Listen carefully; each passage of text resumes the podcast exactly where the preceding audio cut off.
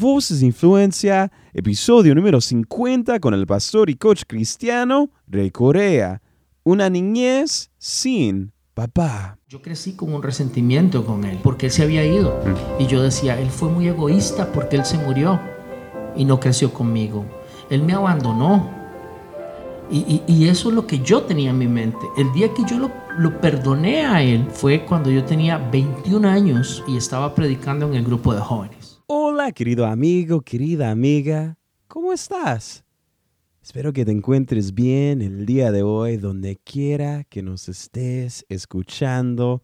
Estamos muy contentos por aquí porque este episodio es nada más y nada menos que el episodio número 50 del programa. Y déjenme decirles, hoy nos acompaña alguien muy especial, alguien que amamos y apreciamos tanto aquí en Enlace. Hoy nos acompaña Rey Corea. Quizás en alguna ocasión lo han visto en Aquí Entre Nos o en su programa Una Voz aquí en Enlace. En el pasado él fue el gerente general de Enlace Juvenil y actualmente es un presentador, orador y coach cristiano y un gran hombre de Dios, déjenme decirles. Y hoy lo van a poder conocer como quizás nunca lo han conocido.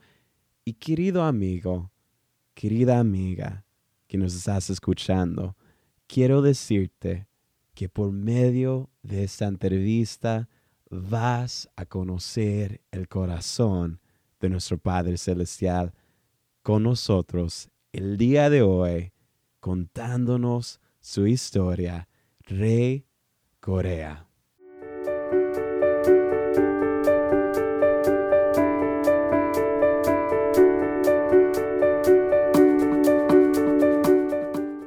Bienvenido, Rey. Es un gran honor tenerte en el programa.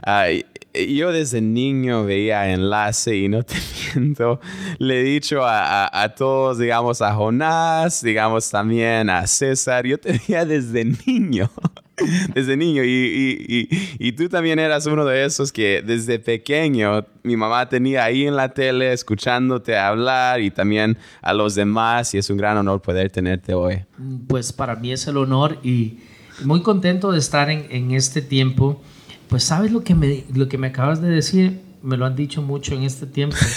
Entonces no sé si me están diciendo que estoy muy viejo este, o, que, o que empecé muy joven. Quiero pensar que empecé muy Oh, perspectiva. Te estás convirtiendo en una leyenda. Me estoy convirtiendo. Los de agosto somos leyenda. Wow, wow.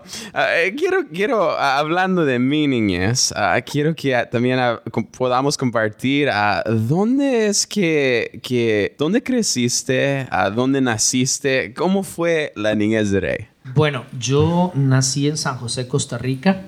Eh, mi niñez eh, fue marcada por la muerte de mi papá a los ocho años. Eh, cuando yo tenía ocho años, mi papá falleció. Y eso me hizo en aquel momento sentir un vacío muy grande, porque yo soy hijo único. Soy hijo único, entonces mi mamá tenía que salir a trabajar, mi mamá tenía que hacer un montón de cosas para mantener a su hijo, para mantener la casa. Eh, mi papá fallece y para mí fue un vacío que, que mu- por mucho tiempo me costó poderlo llenar. Traté de bloquearlo en la mente y, y como, como los niños a veces eh, dicen, no, esto que me causa dolor no quiero recordarme más. Y, y- y eso fue lo que hice, bloquear que mi papá ya no estaba. Eh, pero a pesar de eso, yo me divertía mucho porque siempre me gustó eh, ser una persona que estuviera en, en medios de comunicación. Te cuento cuándo fue la primera vez que yo prediqué. La primera vez que yo prediqué fue delante de mis eh, muñecos, figuras de, de- de- En aquel momento, te estoy hablando de un tiempo atrás, figuras de Superman, de Batman. Entonces yo los ponía enfrente mío y predi- les predicaba a ellos. Amigos, quiero que se imaginen, ahí está Superman, Batman. Acepta a Jesús. ya viene la unción. Bueno, yo espero que se hayan entregado al Señor. Pero yo con nueve años les predicaba. Wow. Claro, mis prédicas eran de dos horas y media. O sea, imagínate. Eh, pero lo bueno es que ellos siempre tenían una sonrisa, entonces eso me inspiraba mucho más. y después terminaba de predicar y ¿sabes qué hacía? Entonces decía, bueno, ya terminó el culto, ya terminó el servicio, ahora vámonos a la radio. Entonces yo empezaba a hablar como que yo era un locutor de radio. Wow. En mi mente, en mis nueve años, yo estaba visualizando cuál era el futuro que quería tener. Estar en un medio de comunicación y poder predicar. Wow. Eso era lo que yo visualizaba. Interesantemente, bueno, fui al colegio, escuela, crecí. Intenté algún tiempo ser un deportista, no pude lograrlo ah, profesional porque tuve una lesión en mi rodilla, pero eh, ese tiempo me alejó un poco de la iglesia eh, y, y tuve la oportunidad, y esto es muy importante y por eso siempre lo cuento, que todos tenemos que darle la oportunidad a alguien y ver más allá de lo que pueda estar viendo. Porque en aquel momento cuando yo estaba lejos de la iglesia, una persona que me dijo, yo quiero que vayas a la iglesia otra vez y te voy a pagar el campamento para que vayas. Ah, costaba dos dólares, algo así, más o menos. Y, y- y fue tan importante para mí porque él vio más allá de lo que yo estaba viviendo. Y en ese campamento yo pude reconciliarme con Dios. Wow. Y, y yo le agradezco tanto a esa persona que cada vez que lo veo le doy un gran abrazo. Porque si él en ese momento no hubiera tomado la decisión de ver más allá, porque a veces como creyentes nosotros juzgamos la manera de ser de esa persona, juzgamos la manera de vestir de esa persona, juzgamos todo lo que estamos viendo, pero no estamos viendo su interior. Y entonces eso es, eso es determinante porque no sabemos quién está enfrente de nosotros. Tenemos que ser una posibilidad, no un obstáculo. Y eso es súper importante. Y me recuerdo que para mí esa etapa fue muy importante porque marcó mi carrera, marcó mi vida, pude reconciliarme con Dios y, empezar a soñar en medios de comunicación. Hice intentos de llegar a la radio cristiana. ah, en aquel tiempo no sé si te, te ha pasado a vos que te gusta la música y la radio, que te decían, es que tu voz no funciona para radio. En aquel tiempo la voz tenía que ser así, una voz muy ronca, muy fuerte, y mi voz no es ronca y fuerte. Pero a mí me dijeron que no podía, que no servía para medios de comunicación. Cuando a nosotros nos dicen que no podemos y que no servimos, tenemos que esforzarnos más, no por un tema de revancha, sino por un tema de convicción. Si crees en tu talento, si tú tienes una creencia de que Dios depositó algo especial en tu vida, pues tienes que luchar por eso.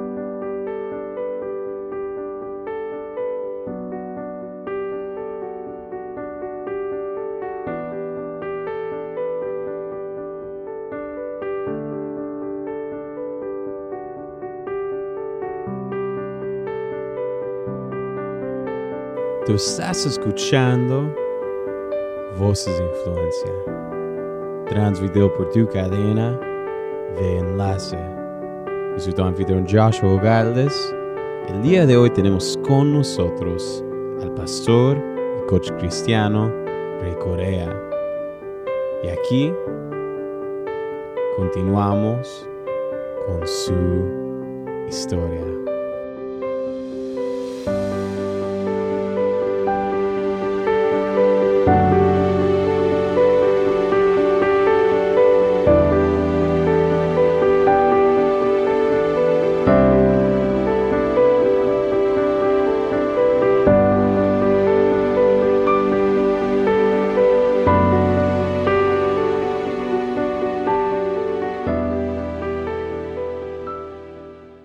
Es esa convicción y es, es muy poderoso lo que acabas de decir. Pero regresando a ese tema de crecer sin papá, ah, um, yo crecí con una mamá soltera. Y, y como niño algo que me afectó y me impactó es que me recuerdo en los pasillos de la escuela, ah, siempre seguía yo por alguna razón u otra a mis maestros, porque quería conversar con ellos, hablar con ellos. Y, y veo que estaba buscando una guianza, estaba buscando algo como niño. Y, y quiero preguntarte en tu vida, ¿cómo te afectó eso de no tener a tu papá en alguna otra forma? Pues mira, quiero decirte que, que fue muy difícil porque en mi caso mi papá murió, pero hay muchas personas que el papá no murió, el papá sencillamente se fue de casa Sí. y estaba vivo y eso todavía es más difícil porque yo sabía que mi papá no iba a regresar. Pero hay muchas personas que saben que su papá puede regresar, pero que no quiere hacerlo. A mí, ¿cómo me afectó? Bueno, eh, eh, como siempre me gustaba el deporte, era muy triste para mí poder llegar a un campo de fútbol, ver que, sus, que los papás llegaban con sus hijos y que si metías un gol, eh, su papá lo celebraba y yo volteaba a ver y metía un gol y, no había quien celebrara conmigo. Mm. Eso, eso fue muy difícil para mí. Mi mamá intentó muchas veces ir al fútbol a verme, pero eh, ella, ella no quería ver a su hijo jugando fútbol, pero, pero intentaba. Mm. Pero no es lo mismo porque eh, una madre aconseja, una madre guía, pero un padre empodera. Mm. Y, y, el no tener a tu papá es una parte de tu empoderamiento como ser humano para, para impulsarte a hacer más cosas. Y yo no tenía esa figura.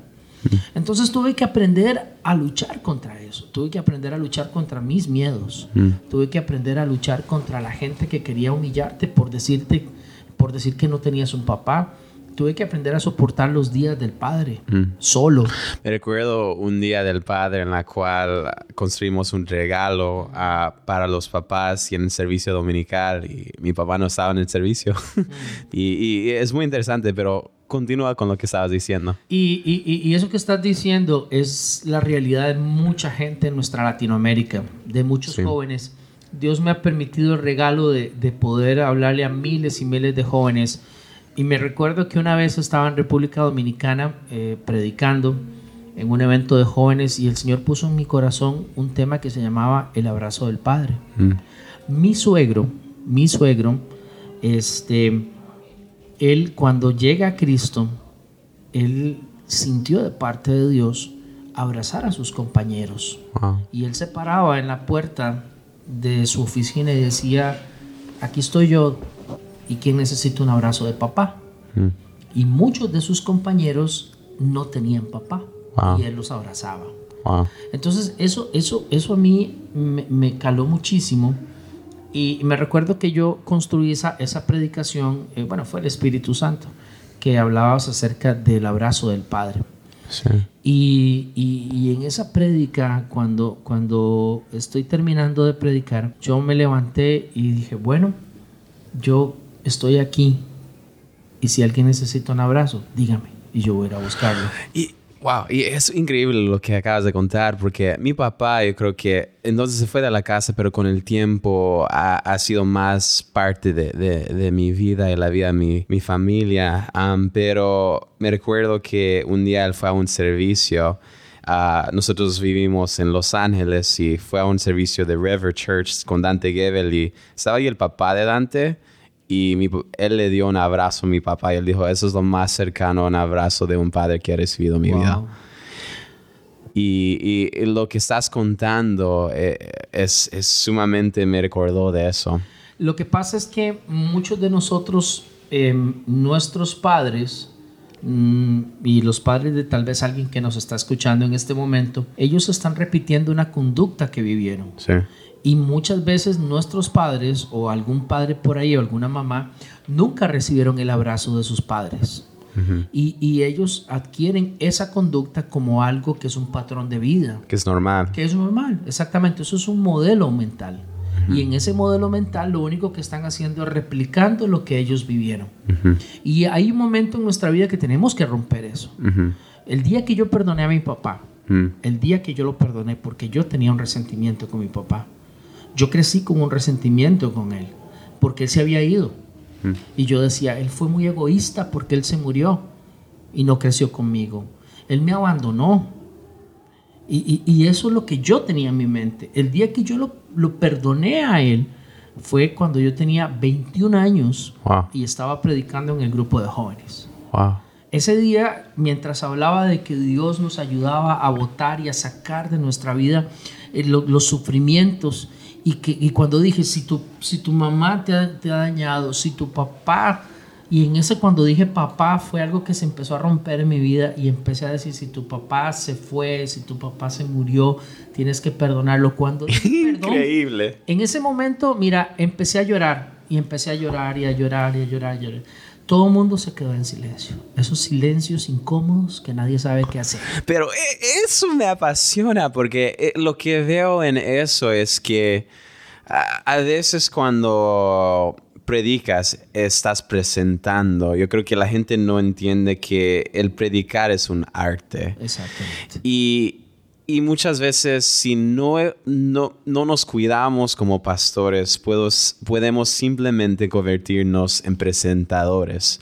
Pero en ese momento llegaste a ser hijo humano que Dios estaba ministrándote a ti. Y eso es increíble. Pero ah, dijiste algo interesante que el tener un papá te empodera. Y el día de hoy, con lo que estás haciendo con coaching, con haciendo mentor con otros, tú eres alguien que está empoderando a otros. ¿Cómo cambia eso? ¿Qué es lo que cambia esa trayectoria de tu vida para alguien que no tuvo a alguien que lo empoderara a convertirse en alguien que ahora empodera a otros? Lo que pasa es que uno decide cuánto quiere sufrir. Mm. El sufrimiento es opcional. El dolor está ahí, pero el sufrimiento es opcional. Tú decides cuánto quieres sufrir. Mm. Y, y, el día que yo perdoné a mi papá, entendí que yo no era el único entendí que yo no era el único que pasaba una situación así, que no podía ser tan egoísta de pensar de que todo el sufrimiento era para mí. Y yo dije, bueno, ¿por qué no me convierto en una posibilidad y empiezo a abrazar a la gente que tal vez no tuvo, eh, igual que yo, una oportunidad de, tener un papá? ¿Qué es lo que he hecho? Demostrar, hay un libro que me encanta que habla acerca de los lenguajes del amor. Y yo demuestro el amor y el cariño eh, de una forma diferente. Yo te abrazo y te abrazo duro. fuerte y te doy la mano y te aprieto. Este, claro, no en todo lugar se puede hacer, ¿verdad? Este, eh, porque tal vez lo pueden malinterpretar, pero es mi forma de, demostrar cariño. Mm. En, en, este evento este, donde nos encontramos, me he topado a mucha gente precisamente mm. que llegan y me abrazan y ponen su cabeza en mi pecho. Y eso yo tengo que contenerme porque a mí me, me, me quiebra, porque yo digo, en algo he ayudado a esa persona. Le he dado cariño a esa persona. Vivimos en un modelo relacional. Jesús nos enseñó un modelo relacional, no un modelo reactivo. Y muchos de nosotros nos hemos vuelto reactivos a la presión, al constante ajetreo del día y, y nos olvidamos de algo esencial.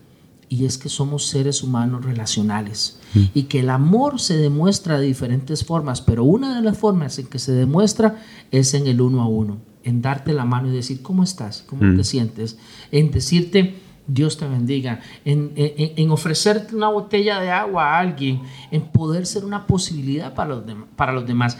Entonces, cuando yo entiendo eso, yo puedo convertirme en una persona que pueda no ser el papá que ellos no tuvieron, mm. sino ser una posibilidad para que Dios se encargue mm. de sanar esas heridas.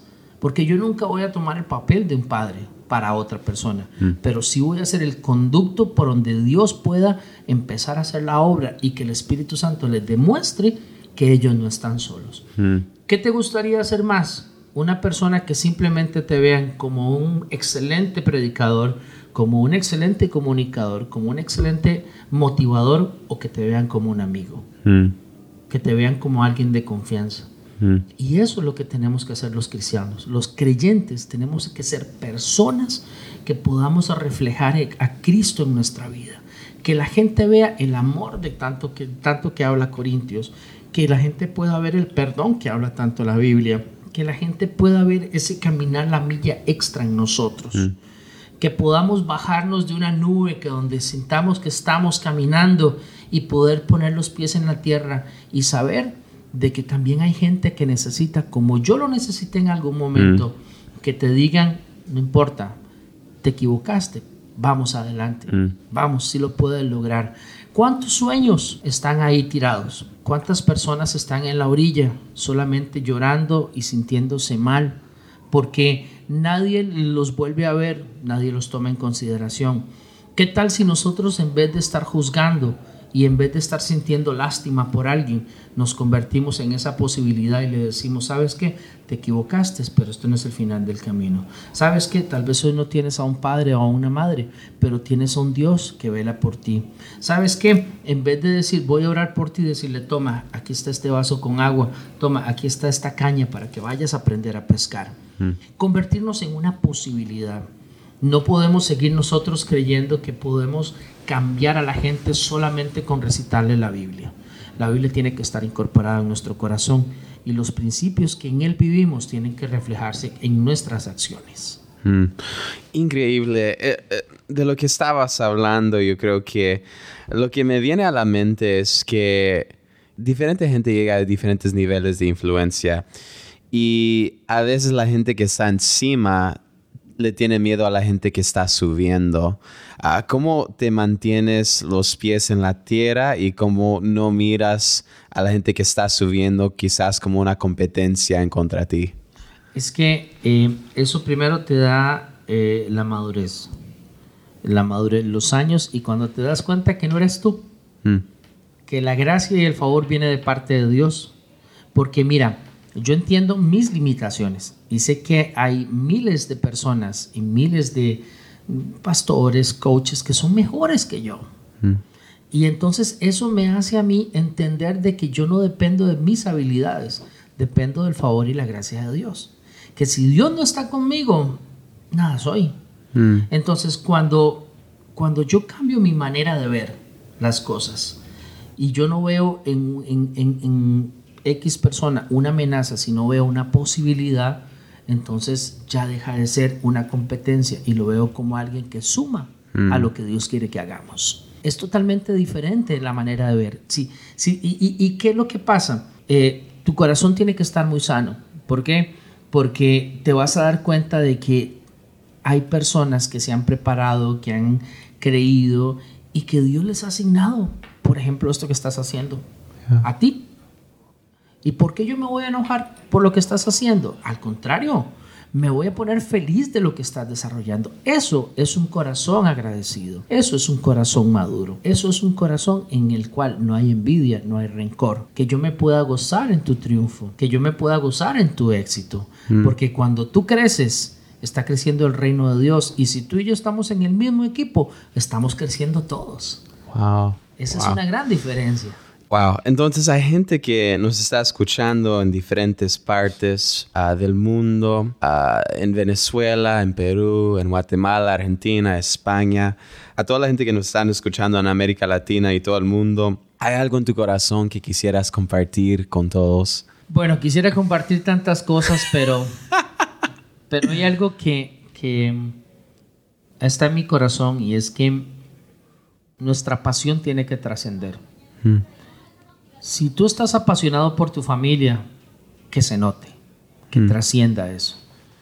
Eh, si estás apasionado por, por, lo que Dios ha puesto en tus manos, que, que trascienda eso. Nuestra pasión tiene que ir más allá porque la pasión es un sueño donde le mezclas esa pasión y le mezclas acción. Mm. Son tres cosas que van en un complemento para lograr algo extraordinario en nuestra vida. ¿Y qué quiero decir? ¿Qué quiero decirle a la gente hoy? Que en este tiempo nosotros deberemos, debemos convertirnos en una posibilidad para las personas. Hay gente allá afuera que está desesperada pidiendo a gritos a alguien que lo escuche.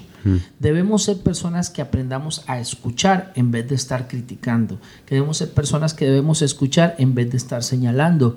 Hay gente allá afuera, jóvenes, niños, adultos, personas casadas, personas solteras, que están diciendo, por favor, alguien que me escuche y no me juzgue.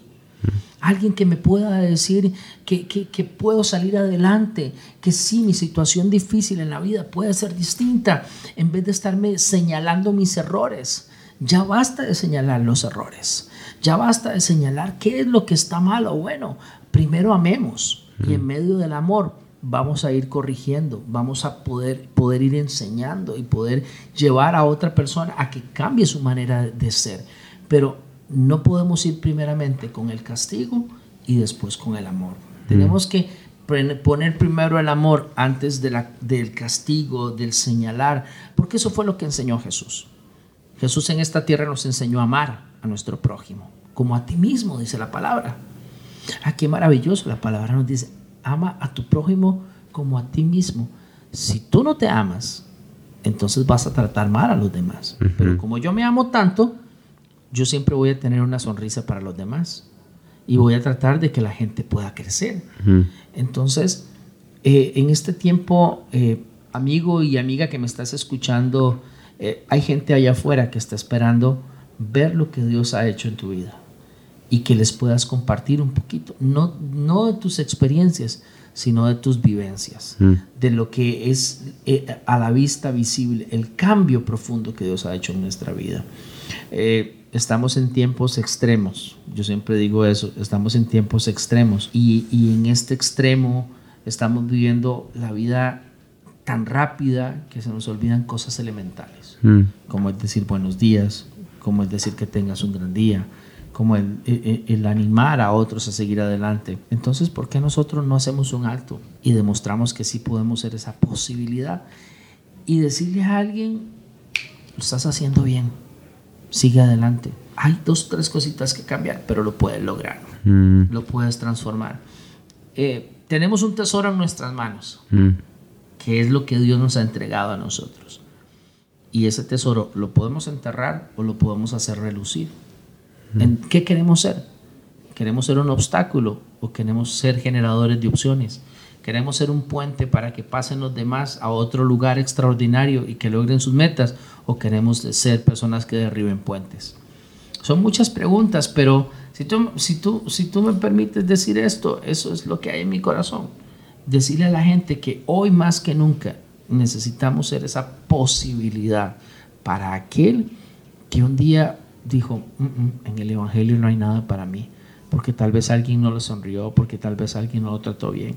Y en cambio ahora, con tu sonrisa, con tu manera de ser, con un gracias, con un sí Señor, con claro estoy para servirle, podemos cambiarle la vida a alguien. No necesitamos agarrar a nadie a bibliazos.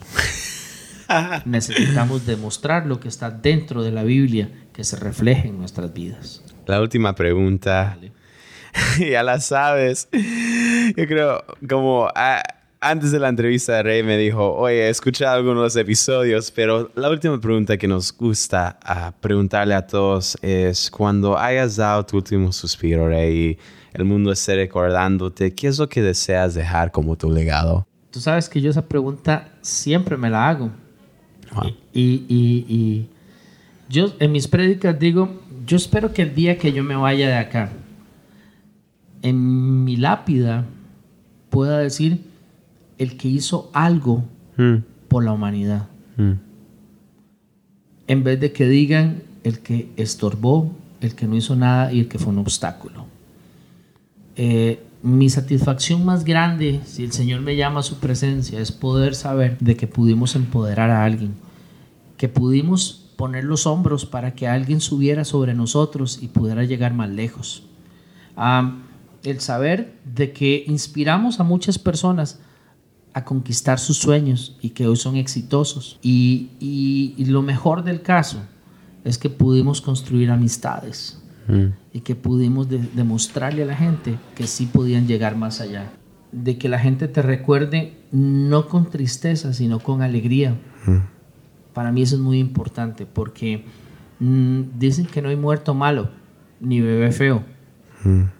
Pero sí hay gente que cuando muere, la gente dice que dicha que se murió porque Y se alegran. y se Wow. alegran y se alegran. Yo espero que la gente se alegre, sí, conmigo, pero se alegre porque pude ser una, una, una posibilidad para ellos, porque pude ayudarlos a hacer algo más, Yeah. porque en algún momento que necesitaban de, de una ayuda, de un impulso, pude bendecirlos. Y en estos días he recibido algunos mensajes de amigos y, y cuando los he escuchado, mira, mis ojos se han llenado de lágrimas porque en el tiempo he podido ver que he construido amistades, Mm, que he construido relaciones y que he sido más un amigo que una persona que nada más se ha convertido en alguien que da órdenes, que da instrucciones. Dejar un legado es muy importante. ¿Cuál es el legado que vamos a dejar? ¿Qué van a pensar tus hijos? mm. ¿Qué van a decir tus hijos? La gente más La cercana. más cercana. Cuando llegas a tu casa te conviertes en alguien que la gente está esperando o cuando llegas a tu casa te conviertes en la persona que menos desean que llegues. Mm. Cuando llegas a tu trabajo le das alegría a los demás. Dicen, Dios mío, ay. Ya llegó, qué pereza, ya llegó este aburrido. eh". No, cuando la gente te topa, te ignora o te busca para abrazar. Por lo menos yo, el día que, que me muera, yo quisiera que el, en la lápida mía dijera el que ayudó a los demás. Wow. Wow. Pues ha sido un regalo tenerte hoy. Ah, para los que nos están escuchando, dicen, quiero sumarme a lo que estás haciendo, estar conectado con lo que estás haciendo. ¿Qué es la mejor forma que pueden hacer eso? Pueden visitar mis redes sociales, eh, Rai Corea, eh, todos con el arroba en, Twitter, en, Instagram, en Facebook, Rai Corea.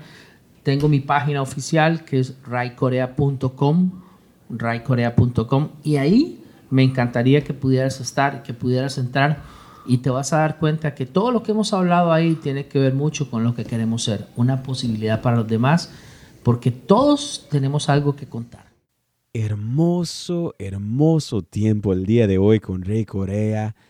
Querido amigo, querida amiga, tú eres el deleite y el tesoro de tu Padre Celestial. Tú eres una posibilidad. No es una mentira, no es dicho, es la pura verdad. Gracias por acompañarnos el día de hoy. Y aquí, al concluir nuestro tiempo juntos, te dejamos con un segmento cortito de lo que va a ser nuestro próximo episodio en el programa con Amarilis Rivera. Y yo me quebranté a llorar y a llorar y a llorar. Todo lo que no había llorado en el hospital, ni luego con el médico, ni en el aeropuerto, ni en el avión, lo lloré en ese momento. Y wow, yo pensé que no iba a poder hablar frente a las cámaras y dije, no, esta historia me la tienen que cambiar a mí, yo no la voy a poder ministrar. Y mi compañero de programa, el pastor Héctor Hermosillo, con su sabiduría y con su toque tan espiritual, me dice, no, no, no, Amarilis, al contrario, por cuanto tú has pasado por el dolor de haber perdido un bebé, tú tienes ahora la experiencia de haber recibido la gracia de Dios, su fortaleza, y tú tienes el corazón y la sensibilidad de ministrar sobre este testimonio. Querido amigo, quisiera tomar este momento para agradecerte a ti por escuchar este programa. Es un gran honor y privilegio acompañarte cada semana. Si algo te impactó de la entrevista del día de hoy, por favor compártelo y avísanos por las redes en Facebook, Twitter o Instagram. Puedes buscar enlace y dejar tus comentarios del podcast ahí mismo. Si nos estás escuchando por medio de iTunes y tienes un momentito, te animamos a que nos dejes una evaluación del programa ahí mismo, porque nos ayudaría muchísimo con nuestra meta de alcanzar a más personas.